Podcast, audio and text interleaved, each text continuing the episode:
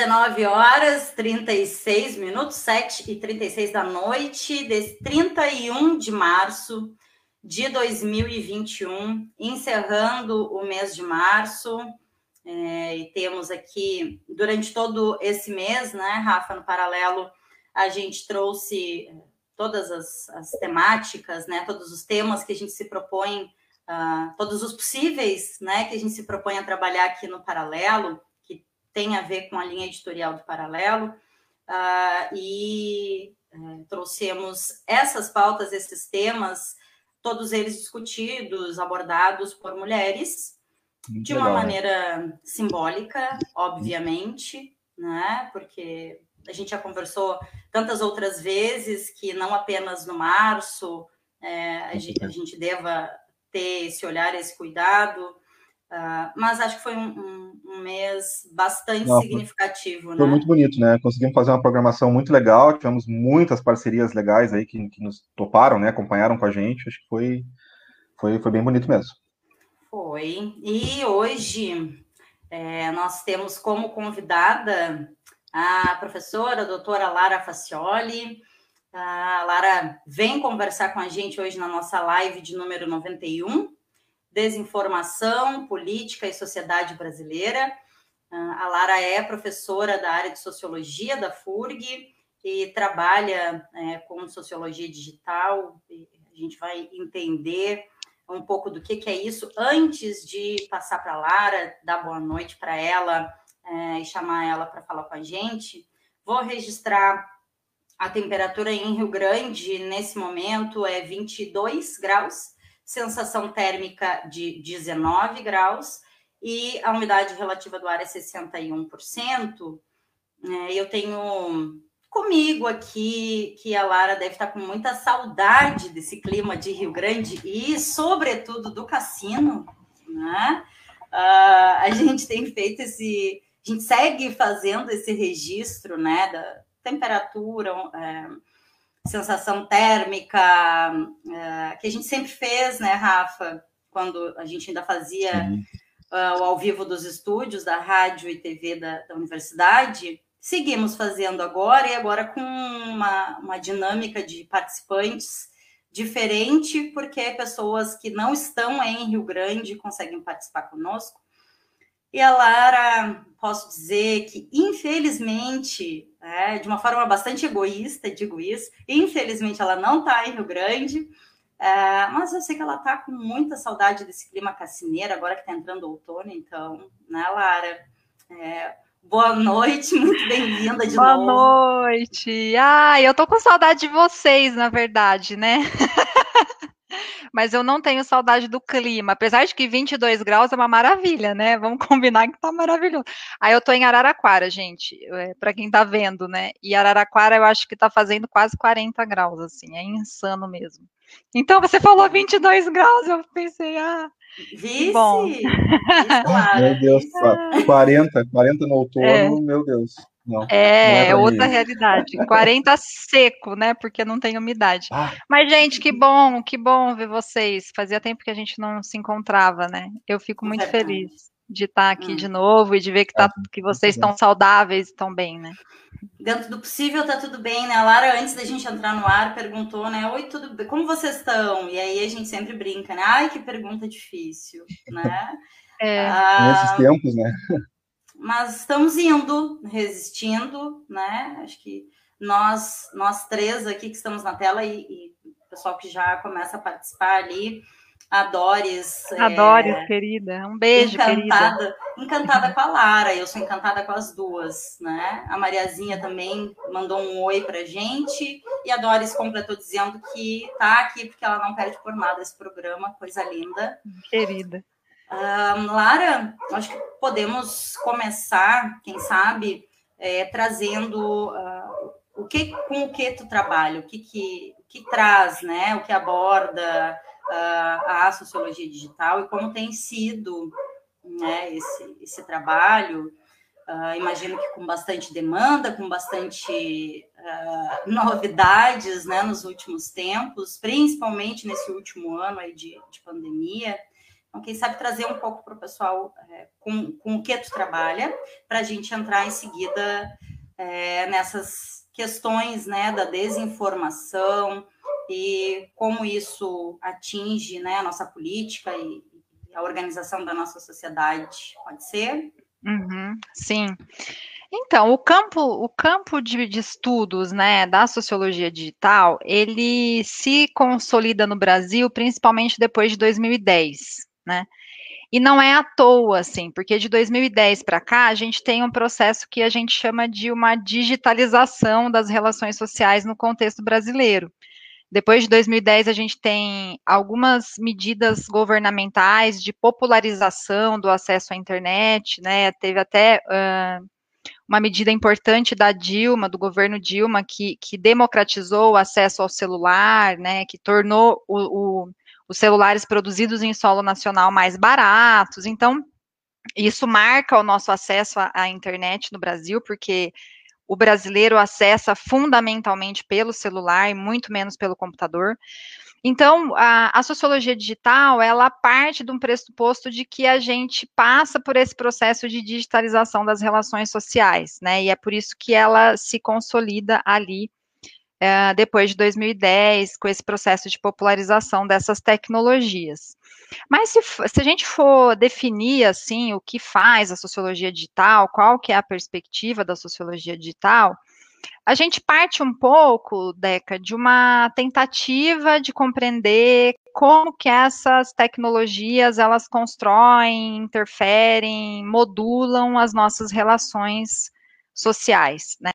E como que essas tecnologias, elas estão, eu acho que isso é um aspecto muito importante, inseridas em um contexto social, político, econômico, né? Essas tecnologias, elas não são neutras, né? A gente tem uma visão muito romântica, às vezes, em relação ao campo da tecnologia, que, que é um pouco essa ideia de que, ah, a tecnologia é uma coisa que paira sobre nós e que tem poder sobre as nossas vidas e, e, e etc. E a sociologia digital, ela tenta, na verdade, fazer um processo que é de compreender essa tecnologia tanto nos seus contextos de produção, né? A tecnologia que a gente consome não é uma tecnologia produzida no Brasil, né? Os aplicativos, as ferramentas, isso tudo vem, né, de uma fundamentalmente da sociedade americana, né, o nosso modelo de consumo da tecnologia. Então a gente, a sociologia digital pensa esse lugar de produção dessa tecnologia, como que eles nos influenciam, inclusive ideologicamente, né? Uh, mas também pensa numa, numa dimensão dos usos possíveis dessa tecnologia, né? Como que a gente utiliza essa tecnologia no Brasil, como que ela impacta as relações sociais brasileiras, como que ela está atravessada por decisões, interesses políticos e econômicos que são internacionais, mas também são nacionais. A gente está aí nesse nesse turbilhão de, de informação, né? Principalmente se a gente pensar o que, que foi esse último ano e como que a nossa relação com essas ferramentas se intensificou muito, né? Então, enfim, cada vez mais a gente tem sido conduzidos aí a uma relação que, que não permite mais a gente pensar uma situação online e offline. A gente está online o tempo todo, né? Então, é uma mudança significativa aí de consumo, né, dessas coisas. Eu fiquei fiquei pensando aqui, né? Enfim, a, a, gente conversou já, tivemos em outras edições aqui uhum. uh, sobre essa questão da, da desinformação também. Uh, e, é, trouxemos aqui, conversamos sobre o dilema das redes, trouxemos também um pouco do privacidade hackeada uh, e como não pensar nisso. Uh, olhando para a forma como a gente está cada vez mais ligado e, e, acho que on, né? Como a Lara coloca, a gente está cada vez mais online, uh, seja através de trabalhos, tem a questão dos estudos também, né? E a questão de, de, de muitas vezes até de é, jovens, uh, principalmente nesse momento, não terem outra forma de convívio social a não ser pelas redes, né? Então, enquanto a gente está é, sendo exposto cada vez mais e, na grande maioria das vezes, né, para usuários e usuárias uh, que um, um, risco, uma exposição muito maior para usuários e usuárias que não fazem ideia, que acho que é a grande maioria que não fazem ideia é, do quanto estão sendo expostos ou expostas, né, Lara, ou do quanto ah, adolescentes, filhos, filhas também estão sendo expostos, expostas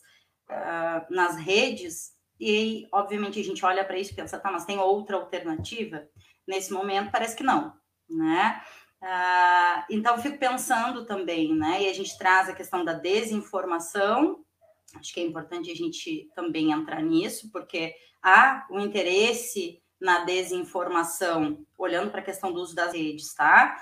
Uh, os, os, temas abordados no dilema das redes, no privacidade hackeada, há um interesse na desinformação das pessoas uh, do que exatamente está sendo acordado em cada aplicativo que a gente baixa, em cada rede que a gente entra. Né? As pessoas não, não fazem ideia né, do quanto estão sendo expostas uh, ali nas redes. Então, tem aí também uma desinformação.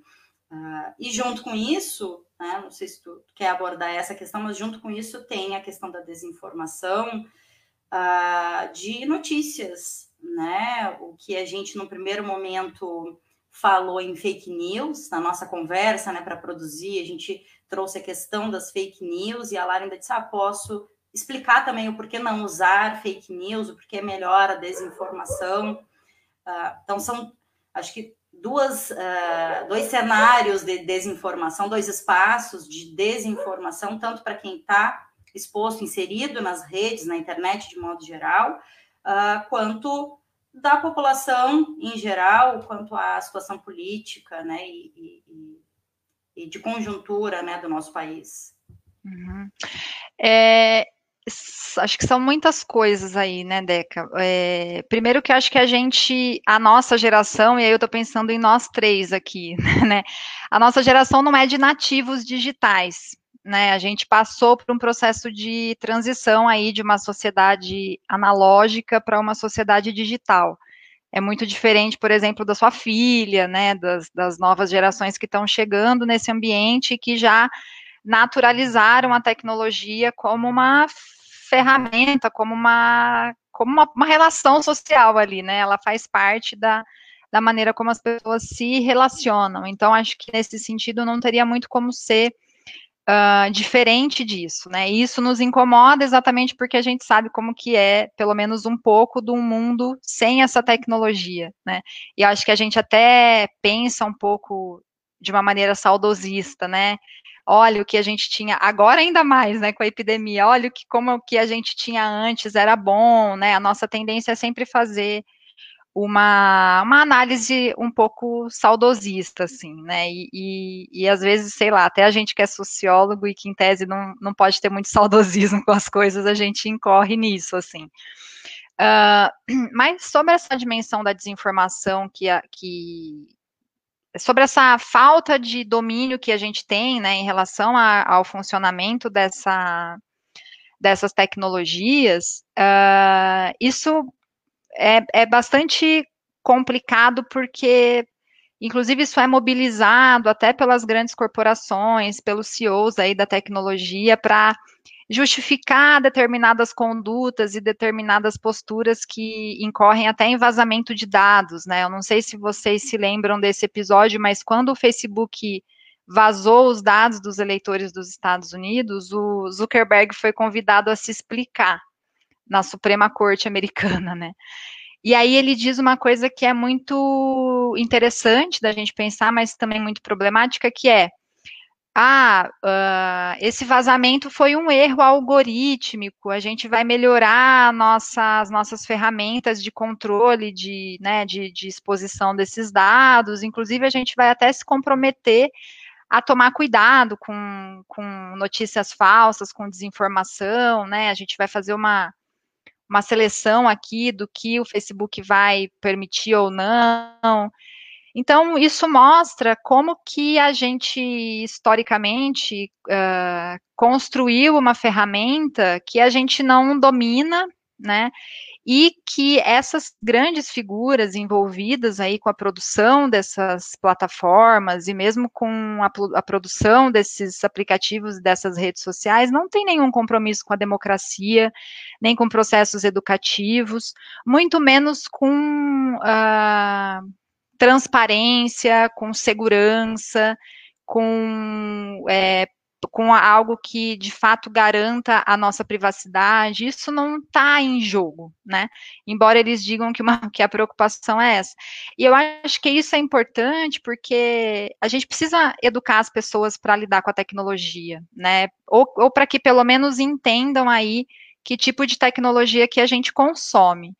E a gente não consome uma tecnologia com compromisso político, com compromisso democrático, com espaço para organização social. A tecnologia que a gente consome, ela não é pensada para isso. E, na verdade, ela nunca foi né? Mesmo no começo da internet, quando, a, quando a gente tinha uma, os intelectuais também caíram muito nisso, né? De que ah, a internet pode ser um grande espaço democrático para a gente experienciar outras coisas, para a gente ser na rede aquilo que a gente não consegue ser no offline. Havia, né? Uma uma expectativa de que a rede pudesse, inclusive, ajudar a gente a se organizar politicamente, mas a internet nunca foi pensada para isso. Ela, ela surge no contexto da Segunda Guerra Mundial, né? Eu acho que é um histórico até interessante da gente retomar para a gente poder uh, pensar o que, que a gente consome de fato, né? Ela surge no contexto da Segunda Guerra Mundial para prevenção de, para maior segurança do, da distribuição de informação, né? É, é, Convencionou-se acreditar que quando a gente distribui a informação em rede, num contexto bélico, né? Essa informação ela está protegida de um ataque num ponto físico, num computador específico, certo? Num ataque direto, né? Então ela surge com esse propósito de início, né? Nos Estados Unidos principalmente.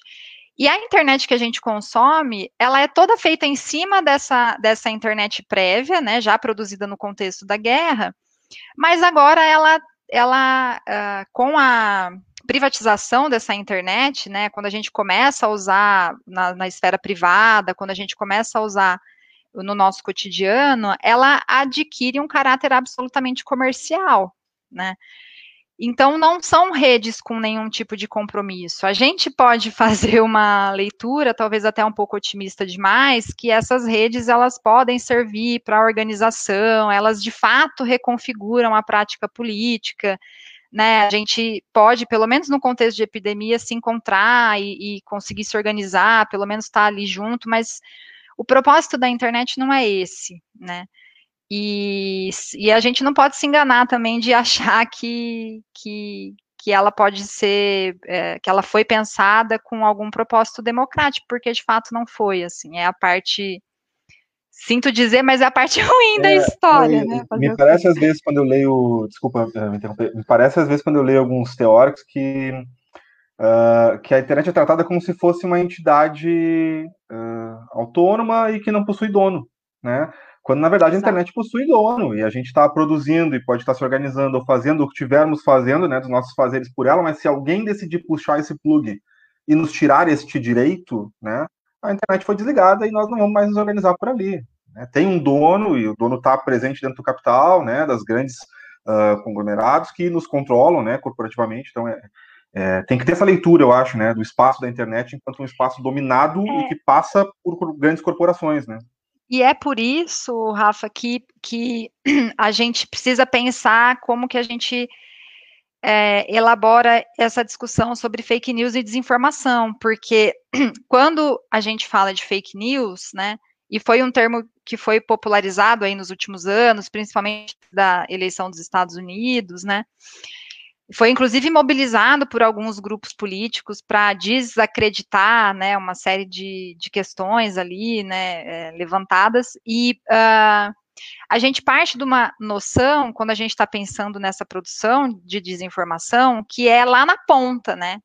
Ah, é a senhorinha que está uh, ah, compartilhando, é a minha tia que fica o tempo todo no WhatsApp mandando essas notícias falsas, que absurdo, essas pessoas ficam compartilhando esse tipo de coisa. Então a gente é, individualiza a questão e perde a dimensão de que a desinformação ela é muito mais, ela a gente tem empresas produtoras de desinformação, né? E, e isso a gente sabe que essas coisas funcionam. A gente tem a entidade maior aí da, da República, que é o presidente da República, produzindo desinformação, né?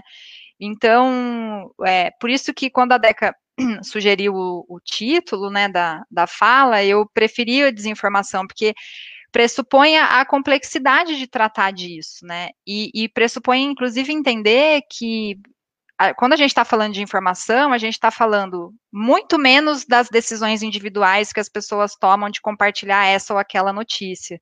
A gente está falando de política, a gente está falando das corporações, a gente está falando dessa dimensão intocável da tecnologia, né? Como se ela fosse neutra, como se ela fosse isenta de interesses e, e esse tipo de coisa, né?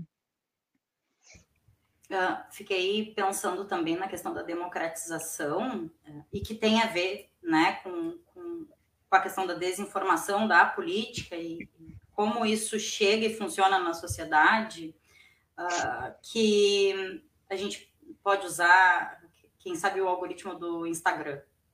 E tenho acompanhado alguns perfis que questionam, reclamam né, que o que bomba né, no, no Instagram, por exemplo, uh, são publicações uh, de, é, de um padrão é, né, majoritário ou é, de publicações e postagens que direcionem ou que sugiram é, que pessoas consumam, né, seja o que for.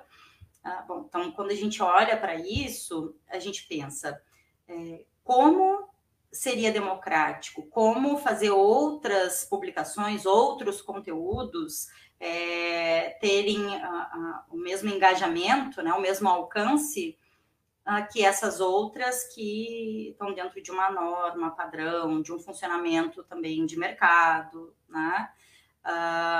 não sei se, se, se a gente pode ir por aí nessa questão da desinformação também, Lara. Bom, é, eu acho que assim, tem uma tem uma, tem uma dimensão da rede que é uma dimensão de segmento, né? É, uhum. é, ao mesmo tempo que ela ela funciona, a gente chama isso de o, o termo mais utilizado no cotidiano é essa formação das bolhas, né?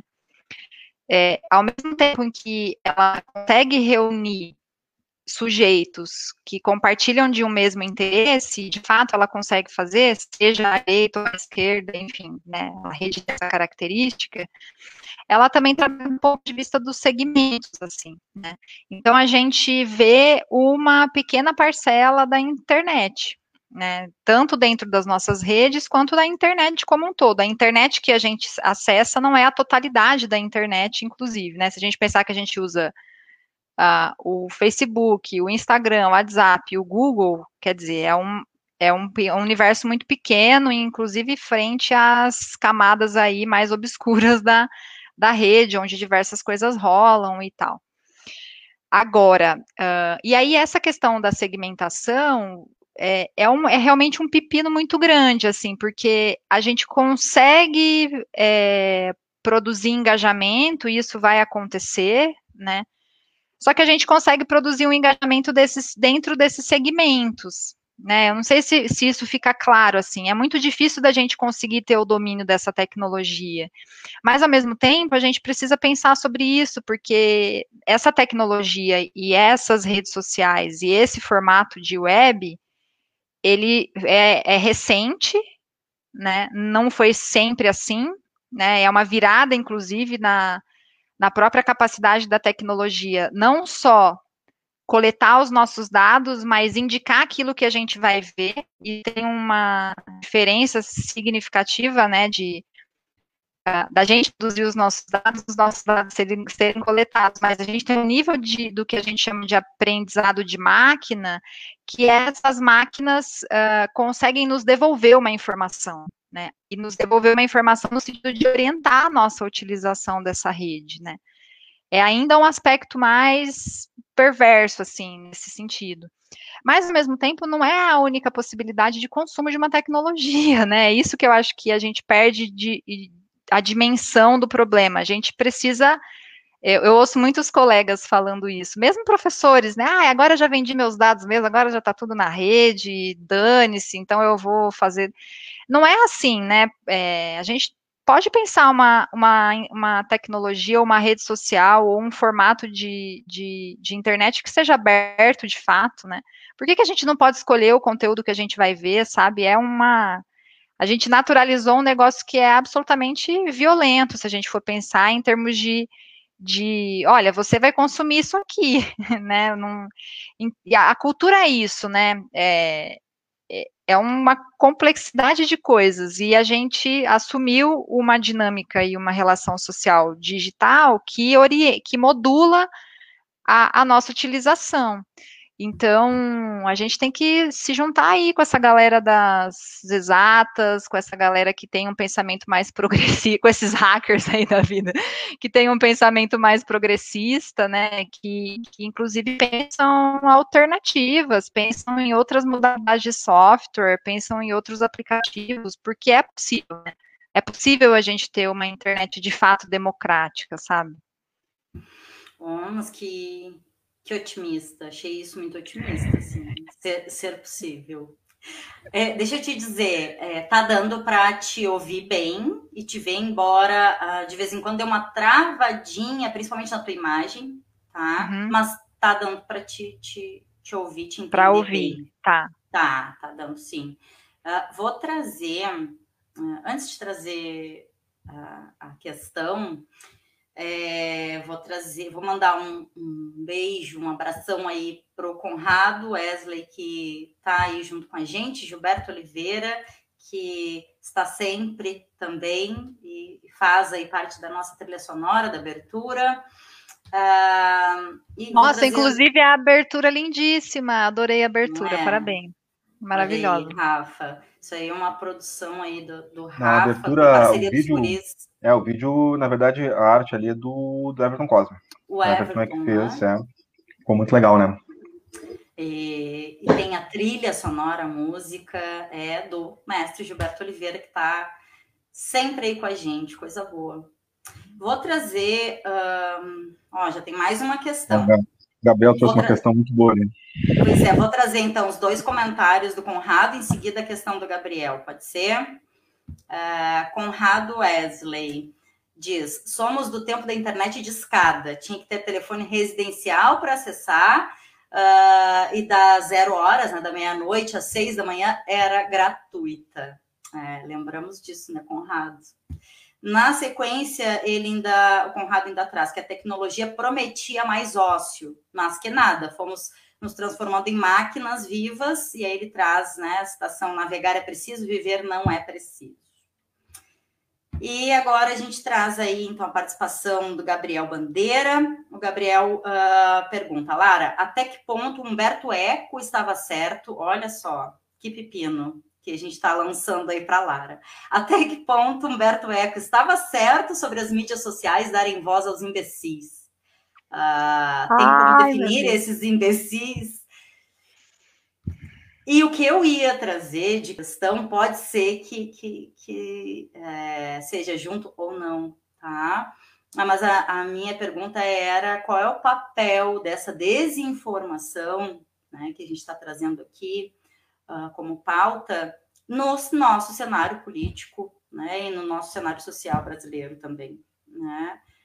Acho que, que de alguma maneira uh, pode ou não é, fazer parte dessa pergunta do Gabriel, uhum. claro.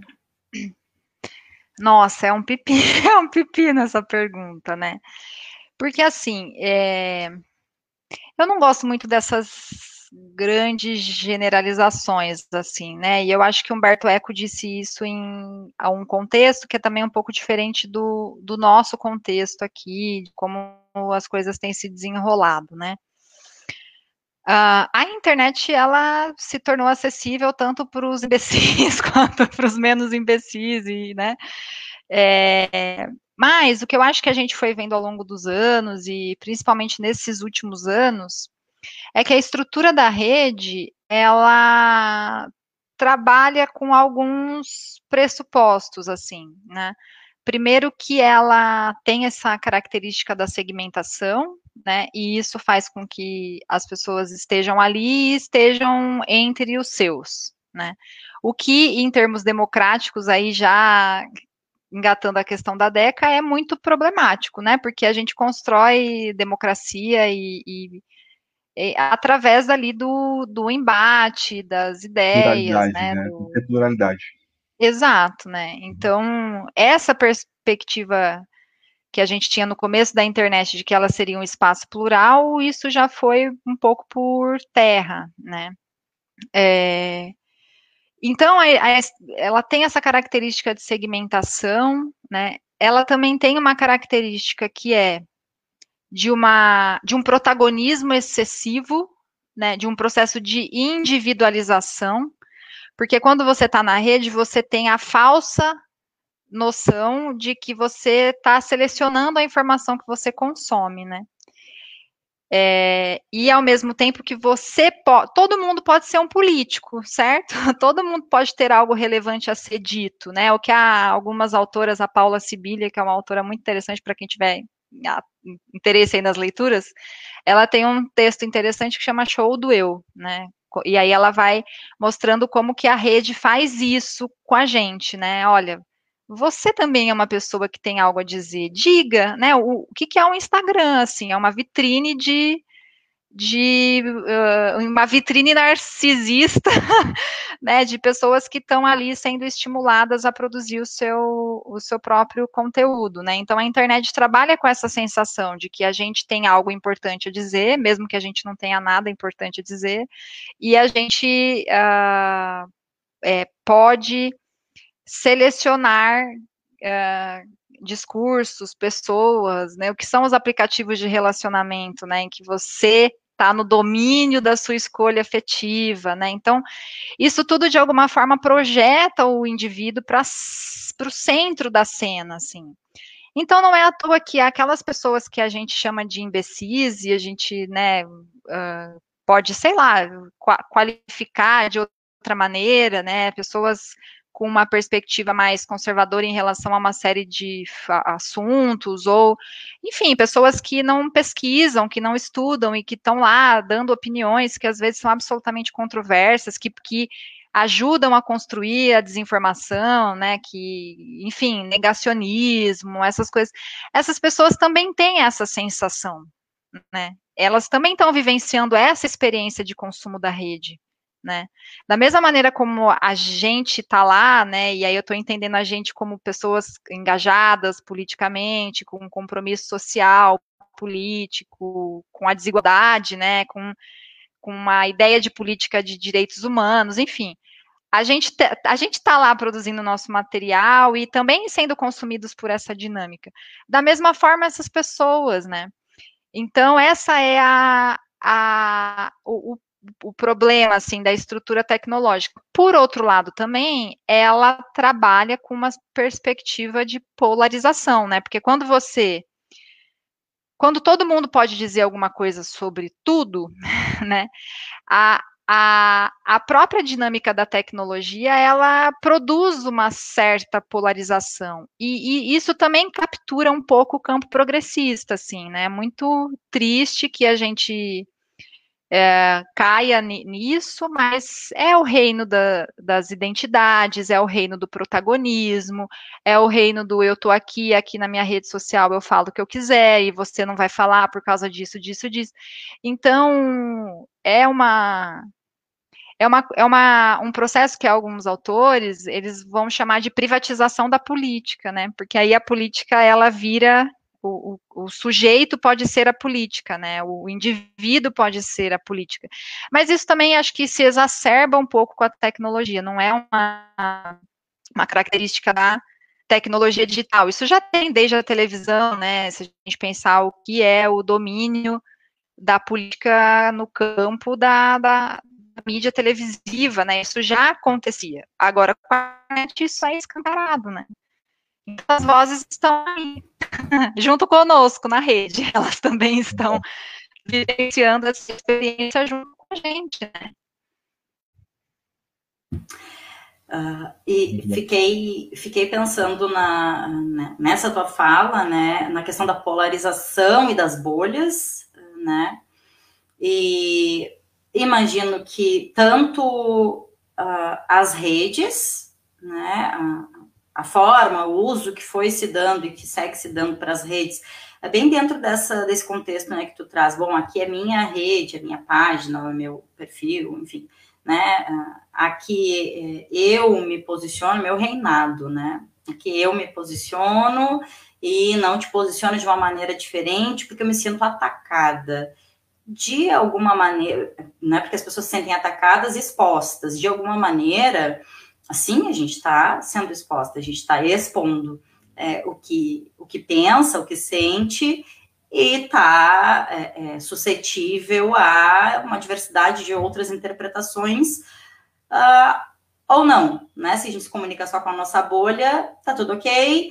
mas vez por outra vem, não sei, um familiar, um, colega, ou pessoas que daqui a pouco não, não pensam e não, não sentem da mesma maneira que a gente, e aí costuma dar esses, esses embates que, na grande maioria das vezes, não são pautados por essa troca democrática, né? Uh, por esse exercício do uh, bem, né? tem alguém que pensa diferente de mim em alguns pontos, algumas questões, e, e né? Vamos ver por que, que isso me incomoda, né? Isso é só do outro, é meu também, qual é a dificuldade de, de dialogar? Não, não se tem, acho que se tem cada vez menos espaço para isso. Aí te pergunto, acho que reformulando a pergunta que tentei fazer lá no início. É, essa sensação e essa realidade, ao menos que eu observo, né, das redes, ela é algo muito das redes sociais, uh, ou tem bastante a ver com contexto, cenário é, político né, é, brasileiro, porque a gente sabe que não acontece só aqui, uh, mas se a gente for olhar, por exemplo, para os Estados Unidos, né, a gente vê semelhanças e, e quando tu trouxe né, o uso das redes no Brasil, que tem uma referência muito norte-americana, acho que isso meio que se encaixa e faz a gente entender um pouco do porquê né, que tem tanta semelhança nessa polaridade, nessa polarização, nessa, nessa, nessa impossibilidade de diálogo. Então, te pergunto assim, se, se isso tem mais a ver é, com as redes, com o uso das redes sociais, ou se pode ter é, mais a ver com um contexto político. Eu acho que essa pergunta é muito importante, Deca, porque uh, o, a maneira como a gente usa a internet do, no Brasil, ela é muito vinculada à forma como os americanos usam a internet. E a gente consome na rede uma ideologia altamente americanizada, assim, né? A, a, internet que a gente produz, ela é produzida, ela que a gente consome, ela é produzida no Vale do Silício, enfim, né? O, o hardware vem da China e né, aqueles trabalhos horrorosos e, e altamente exploratórios, mas a, a, a, os aplicativos, né, a parte ali de uma chamada inteligência de, de, de, de, software, ela é produzida nos Estados Unidos. Então, ela, ela comporta essa ideologia, né? É muito diferente da utilização da internet por alguns países europeus, por exemplo. Talvez se a gente fosse, sei lá, é que eu sou ruim de geografia, assim, mas se a gente, com, se a gente fosse para esses países europeus com alto índice de desenvolvimento humano e etc e tal, essas pessoas não utilizam a rede, elas ficariam provavelmente chocadas com tanto de exposição da vida pessoal que a gente faz, né, do, da, do nosso cotidiano na internet, assim. É, é muito chocante. Então, esse formato de, de internet, ele vem com seu pacotinho, né, político e ideológico, porque a gente está entendendo aqui que essas tecnologias não são isentas dessa, desses aspectos ideológicos, políticos e econômicos. E é claro que uma um estímulo, uma, um modo de vida americano ou americanizado, ele é altamente individualista, né? Ele, ele comporta uma ideologia absolutamente neoliberal, que projeta o sujeito para esse centro da cena, inclusive despolitiza o debate, né? Essa, essa percepção de que ah, e a gente faz, né? Ah, a gente, se você não tem sucesso, você, você falhou em algum aspecto da vida, isso vai se expressar na reforma trabalhista, isso vai se expressar em, em decisões políticas que são absolutamente neoliberais, né? E que, inclusive, esvaziam a discussão sobre direitos humanos, né? Sobre a dimensão dos direitos sociais, né?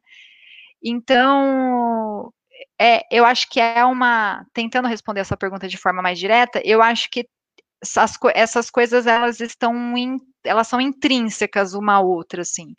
Eu acho que a gente não pode pensar no desenvolvimento do que a gente pode chamar de um sistema neoliberal recente ou sei lá da última década sem pensar o desenvolvimento dessas tecnologias, sem pensar um capitalismo de vigilância, um capitalismo de plataformas, sem pensar num processo de mediatização das relações, sabe? Eu acho que isso é uma, é uma, o que a gente está vivendo é uma articulação muito complexa entre política, entre esses discursos, essas ideologias e entre a tecnologia, assim, né? São coisas que funcionam juntas. É. Ah, eu não eu... sei, eu não consigo. Eu não, desculpa, só para. Vai, vai, vai. Eu não consigo pensar na internet, por mais que a gente já conversou antes da questão de que ela é, óbvio, ela tem dono, né, e é, é de alguém, mas eu acho que hoje não tem mais como pensar a sociedade sem a internet. Né? No caso, assim, a expressão da rede social da internet como uma faceta de expressão da sociedade em si, né? Porque é isso. O que antes a gente tinha, por exemplo, de reuniões em, sei lá, por exemplo, sindicato, um colégio, uh, centros sociais específicos, onde tu ia praticar, né, certas interações sociais, né, relações com pessoas daquele grupo, hoje tu pratica através da internet e esses centros físicos vão sendo substituídos pouco a pouco, né, por esses grandes centros de debate digital que a gente tem, que são os fóruns, as redes, os fóruns, as redes sociais e por aí tu vai, né.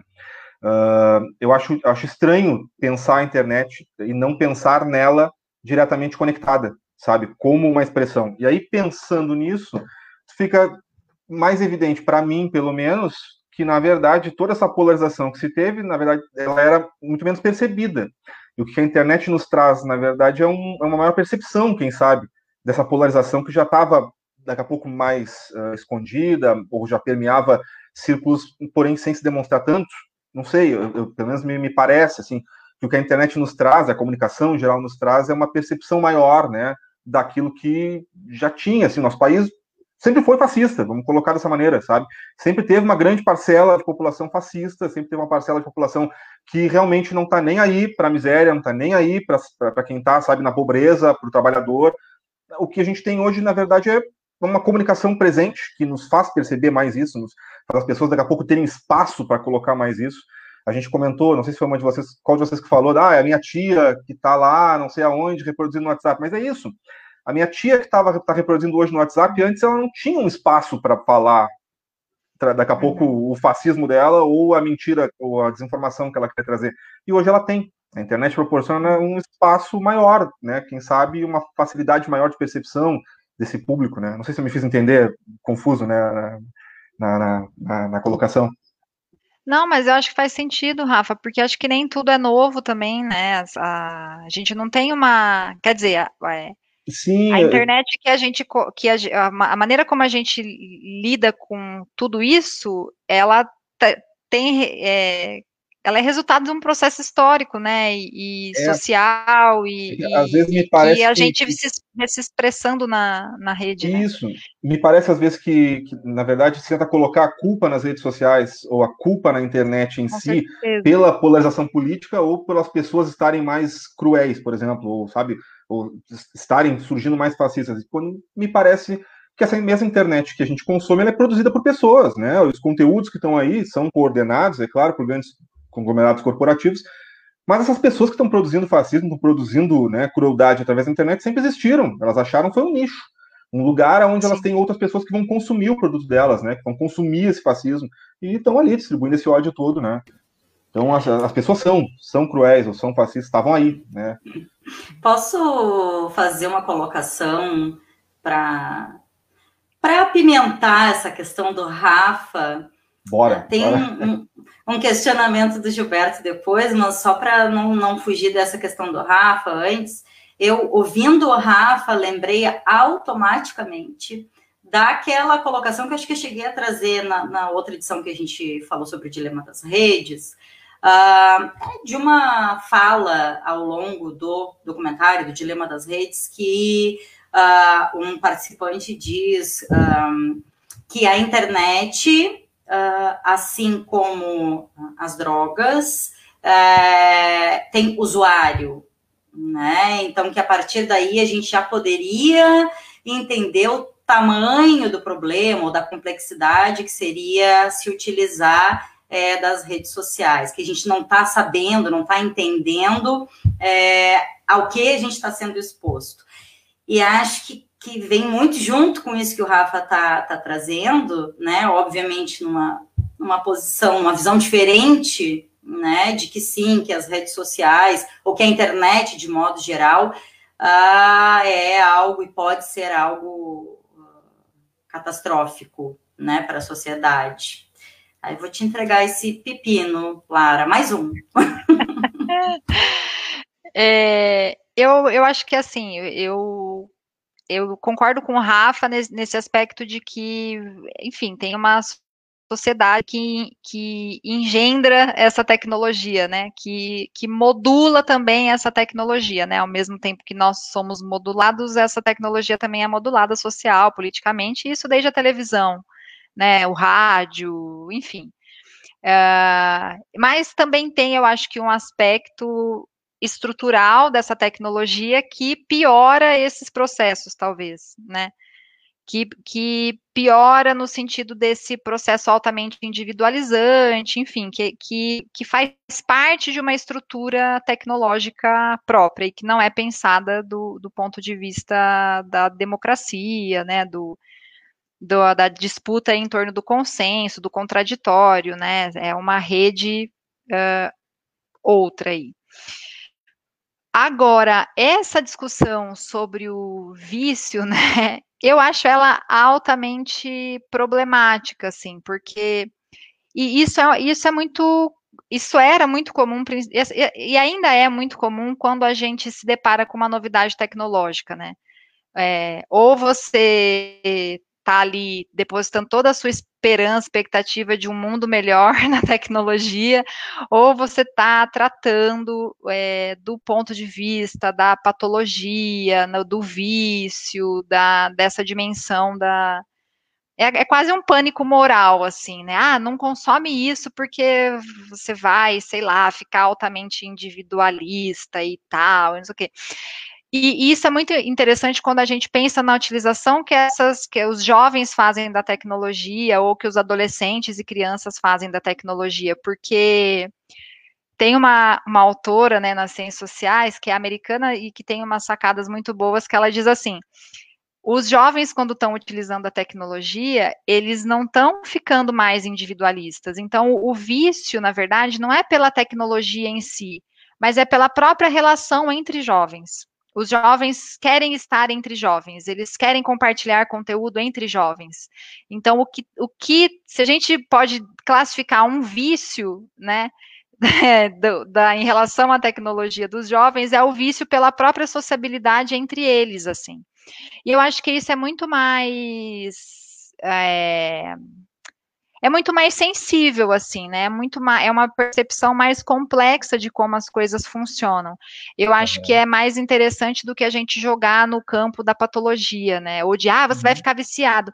Não, não, não, não tem um viciado quando a gente está pensando em relações que são conectadas. A gente está vivendo uma, uma dimensão de uma conexão muito grande. Quer dizer, é, talvez se a gente entender como um novo formato de relação social, a gente consegue mediar isso melhor, assim, né? Tipo, até colocar limite, né, de consumo para criança, para adolescente, até pensar em possibilidades de regulação, né? Isso, isso não isenta a necessidade da gente criar mecanismos regulatórios da rede, né? A gente precisa regular, inclusive para a gente conseguir parar ou romper com processos de produção de desinformação, né?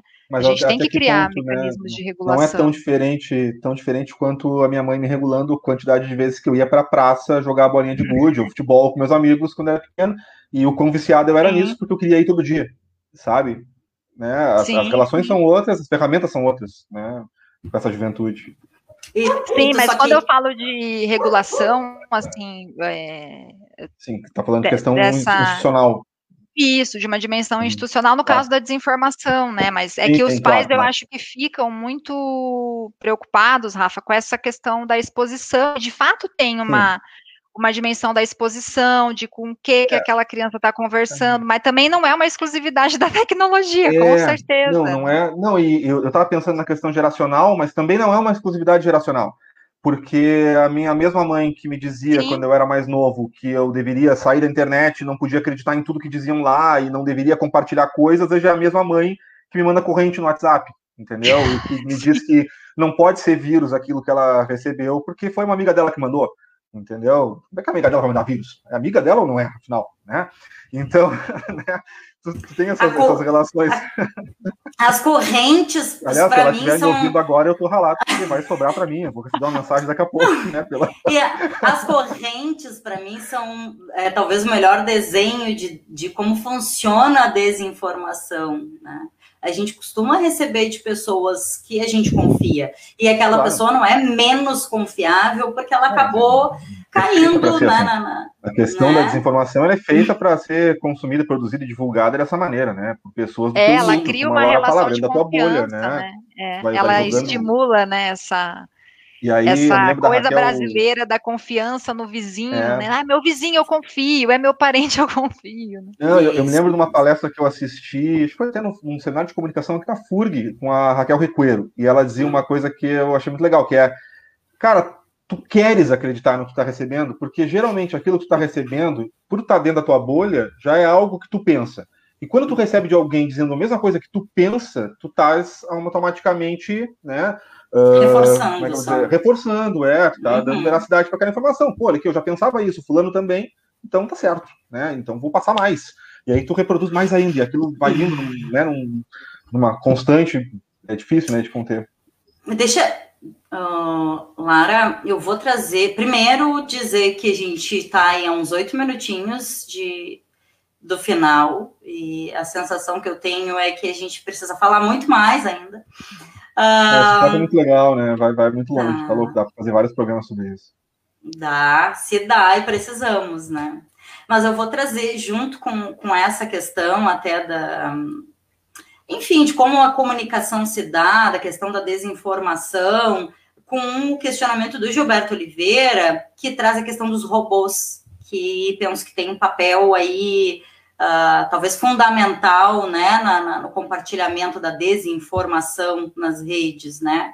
Ele nos, nos dá um oi e diz, Lara, eu percebo que em alguns assuntos na internet, Facebook, sobretudo em discussões sobre política, aí ele traz um exemplo. Quando alguém faz uma postagem, alguma pessoa responde a postagem e some, uh, mas as pessoas seguem discutindo e brigando. Mas essa pessoa que gerou a polêmica não responde mais. Como funciona essa coisa do robô? E aí, na sequência, o Gilberto disse que não sabe se se fez entender, eu acredito que sim. E a Doris traz é, um apelo, mais programas com a Lara, e eu concordo com a Doris. Né? Eu tenho, aliás, eu tenho até uma proposta de tema para a gente discutir depois com a Lara, aqui, fazer um. Mas eu vou deixar para quando a gente for encerrar. Vamos, vamos para a pergunta do Gilberto. Né? Suspense. Olha, assim, é, acho que tem, tem duas coisas aí, né? Primeiro que a questão dos robôs, ela é real, inclusive as hashtags do Twitter, né? E, e a, a, a, construção dessas hashtags, a própria divulgação dessas hashtags, elas funcionam muito com base na, na produção desses robôs. Até teve uma, um episódio que foi uma, inclusive vinculado ao Bolsonaro, acho que o, a, alguém da equipe do Bolsonaro postou uma hashtag há uns, há um tempo atrás, acho que antes da epidemia até, e o nome saiu grafado errado. E aí todas as hashtags saíram grafadas erradas, assim, quer dizer, as pessoas não iam errar todas elas propositalmente, né, a, a própria grafia das hashtags. Então tem uma dinâmica ali de, de produção dessas informações. Mas também tem uma dimensão da rede, que eu acho que o Gilberto coloca ali que precisa pensar, que é esse espaço de contribuição, né? É, que também a gente já abordou um pouco, assim, que é. Uh... Ah, eu vou deixar minha contribuição. Vou postei e sair fora, entendeu? Que é que é o. Vou deixar minha contribuição aqui, inclusive, essa dimensão da contribuição, ela esvazia um pouco a política de sentido, né? Tem até algumas autoras que vão pensar sobre isso, assim, porque é, a dinâmica da contribuição, ela, ela evita o contraditório, ela, enfim, você, você diz e você vai embora, você diz e você desativa os tários e as pessoas que lutem, né? É uma. E é um pouco dessa estrutura de comunicação, né?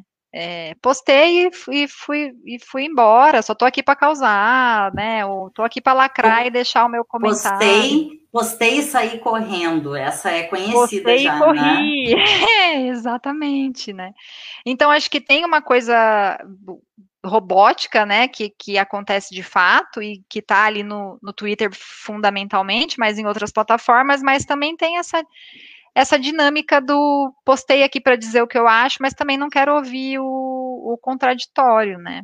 E aí as ferramentas estão aí para isso. Bloqueio você, tiro você da minha rede e você que se dane, entendeu? E, vida que segue, né? Com certeza. Ó, a Doris trouxe ali ó, a proposta do Rafa, tenho certeza que é um programa com a Lara, quatro horas de duração ali. Ai, ninguém Essa... aguenta, gente. Socióloga é tudo chato, Deus Não é nada, não é nada. Não, eu tenho Aqui, uma proposta, não... cara. Eu, hum. eu, quero fazer essa proposta, porque uh, até a maneira de se lembrar, na época que a gente estava estudando com ela na, na sociologia, na FURG também, tem um tema que me fascina muito, que é essa questão uh, do cyberativismo, né? Da utilização da rede enquanto nova, uh, novo espaço de ativismo, né?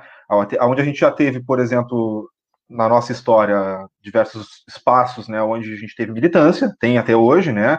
A exemplo do próprio sindicato que nós aqui fazemos parte, a internet se vem com uma nova proposta de produzir novos espaços para militância. E aí a gente vê episódios que vão desde a militância, uh, digamos assim, dentro da legalidade, onde tu vê um cyberativismo digital que ele é uh, dentro das normas, digamos assim, né, vigentes dentro de cada país, com relação a, a militância em páginas de Facebook, organização de movimentos sociais, e por aí a gente vai, até a gente passa para as questões que vão um pouco mais além das normas, aí tu passa pelo Julian Assange, Wikileaks e hackerativismo como um, como um todo, né, onde tu vai entrar nessas questões de que Uh, vamos lá pegar o próprio Intercept, né, as fontes do Intercept, a questão de tu hackear telefone celular, descobrir informações e somente através dessa descoberta de informações tu conseguir fazer uma manutenção de democracia.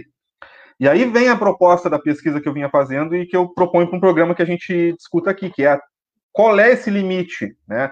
Aonde se encontra essa fronteira para a utilização da internet enquanto ferramenta de ativismo social, sabe? O que, que vai nos separar dentro do cyberativismo, do hackerativismo, daquilo qual é o ponto que podemos chegar, sabe? Até onde devemos ir e ou devemos abraçar, sabe? Aí já pode trazer a questão da primavera árabe, né? Discutir essa, esse movimento que a gente teve agora mesmo da, da Vaza Jato aqui dentro do próprio país. Então dá para, quem sabe, trazer uma discussão mais para frente, assim, do futuro que a gente espera da internet enquanto ferramenta de ativismo social. Acho que dá um tema para um programa de quatro horas que nem a Doris pediu, a gente pode tentar. Nossa, e assim, tem pessoas tem pessoas muito, muito competentes, assim, nesse... não estou pulando fora, eu participo, tá? Eu topo fazer. Mas não, eu digo não, assim, não tem, uma, tem, tem, uma galera muito boa que trabalha com cyberativismo, a gente pode, de repente, até é, chamar mais gente para discutir, né? Porque uhum. eu acho que é uma. A minha, a minha pesquisa de, de pós-doc foi sobre movimento feminista e internet, mas o movimento Legal. feminista. É, é, dentro da, da, esfera da legalidade, da legalidade, assim, né? Eu acho que o que você está dizendo é até essa galera que trabalha do ponto de vista das rupturas mesmo com essa sim, tecnologia, é. né? Sim. Porque sim. Do, do, ponto de vista da, da, revolução, né, tu, tu não vai fazer revolução, revolução, né, dentro das vias daqui a pouco legais, porque tu vai estar sendo controlado. Sim. Como a gente mesmo disse, a internet está sendo controlada, está sendo modulada, ela está sendo, né, tá sendo uh, controlado é a palavra, né? está sendo realmente controlado naquilo que tu produz, naquilo que tu expõe, e alguém pode puxar o plug. Em que ponto a gente pode né, ultrapassar esse limite? né, do controle, né, o, o fugir, ter uma fuga, né.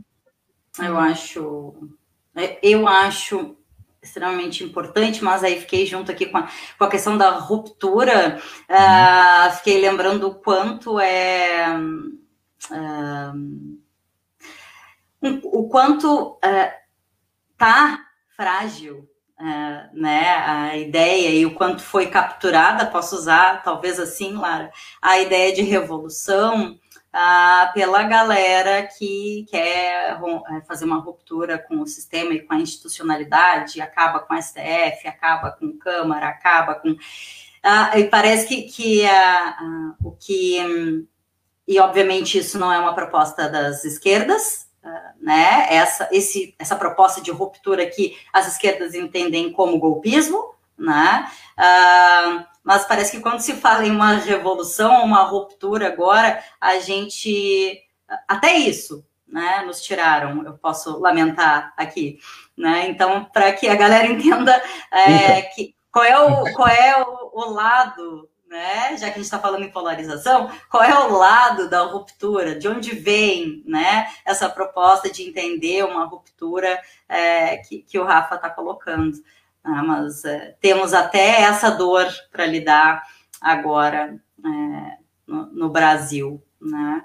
Olha aqui, uma hora e um minuto de live. O que, que eu vou propor para Lara? É, se tu quiser trazer alguma questão que a gente não abordou ou que, que tu gostaria de, de retomar para fazer um fechamento, tá? Para a gente encerrar essa conversa aqui hoje, mas já deixando essa proposta um, da Lara voltar e que não demore tanto, porque a última vez que ela teve aqui a gente fez essa proposta, demorou é, acho que mais tempo do que do que gostaríamos. E aí eu tenho certeza que a Doris vai concordar com a gente. Lara, a Doris estava na última, já. né, querida? Tava, coisa mais amada. É. Te agradecendo já tá, a disponibilidade de estar aqui. É, não tocamos em muitas questões que, que sei que, que, são importantes de tocar, mas te agradecer já a tua disponibilidade e, e aí te colocar aí o espaço para encerramento. Olha, eu acho que a gente tem que retomar a revolução, a revolução e as rupturas, né? Depois que eu soube que o Haddad, que não veja esse programa, que não me processe, mas soube que ele andou, olha lá, o, o Julian Assange, com certeza, né? Cuidado. A gente precisa, inclusive, recuperar essas pessoas aí, né? Que estão, inclusive, em situações degradantes de prisão e de tudo mais, por, por lutarem por uma internet aberta de fato e democrática, né? Mas depois que eu soube que o Haddad andou elogiando o hacker, inclusive o hacker aqui, já, aqui de Araraquara, né? E que, que foi aí o, o protagonista aí da, da, das últimos, dos vazamentos e de uma série de coisas que a gente tem acompanhado. Eu acho que a gente precisa retomar essa, não deixar morrer essa necessidade que a gente tem de pensar uma rede que seja de fato democrática, né? Que seja aberta e que, que não seja essa, essa infelicidade que a gente tem vivido aí, essa precariedade política, né? Que a gente vivencia por meio dessas plataformas, infelizmente.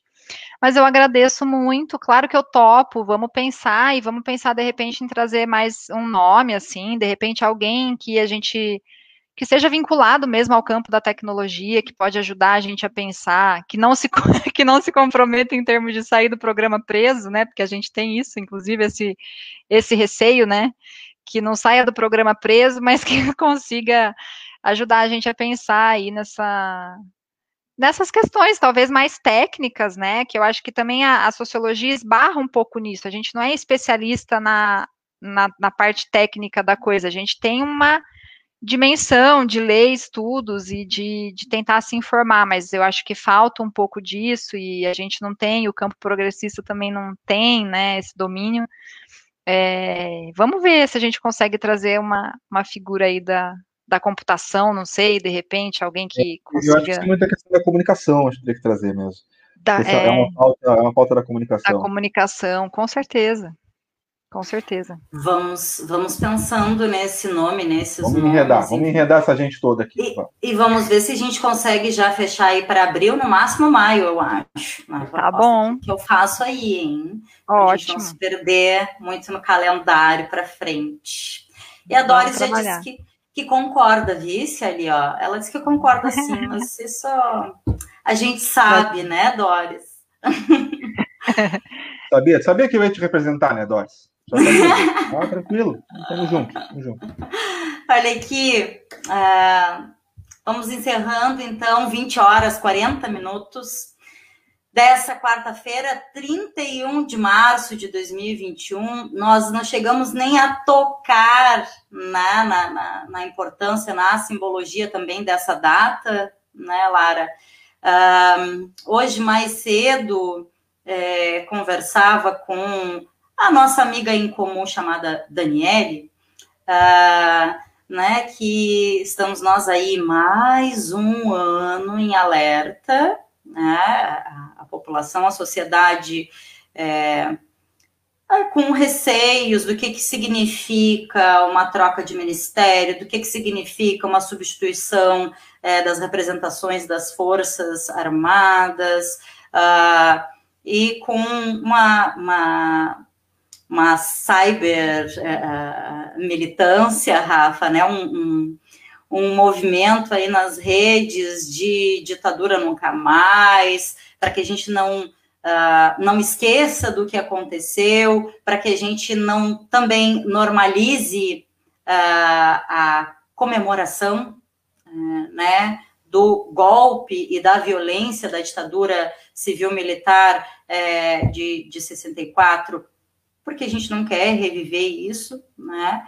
Uh, então, acho que mais um ano nós uh, ficamos aí em, é, é, em, em, estado de alerta, ou, uh, enfim, com, com uma, é, uma, algo indigesto, né? É, de ter que estar vivendo toda essa situação que a gente está.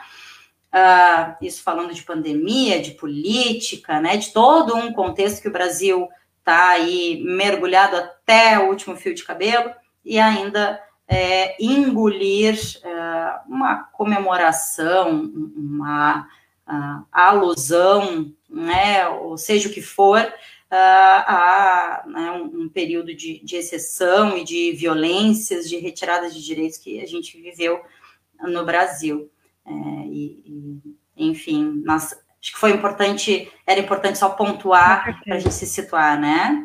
Não sei se quer Com certeza, alguma... e, e, e, quando a gente está pensando em desinformação, negacionismos, e, e a gente está a gente tá, é, a gente tem que ter em mente que, que, que esses processos, eles são processos resultados do que foi a ditadura brasileira que a gente não digeriu, né?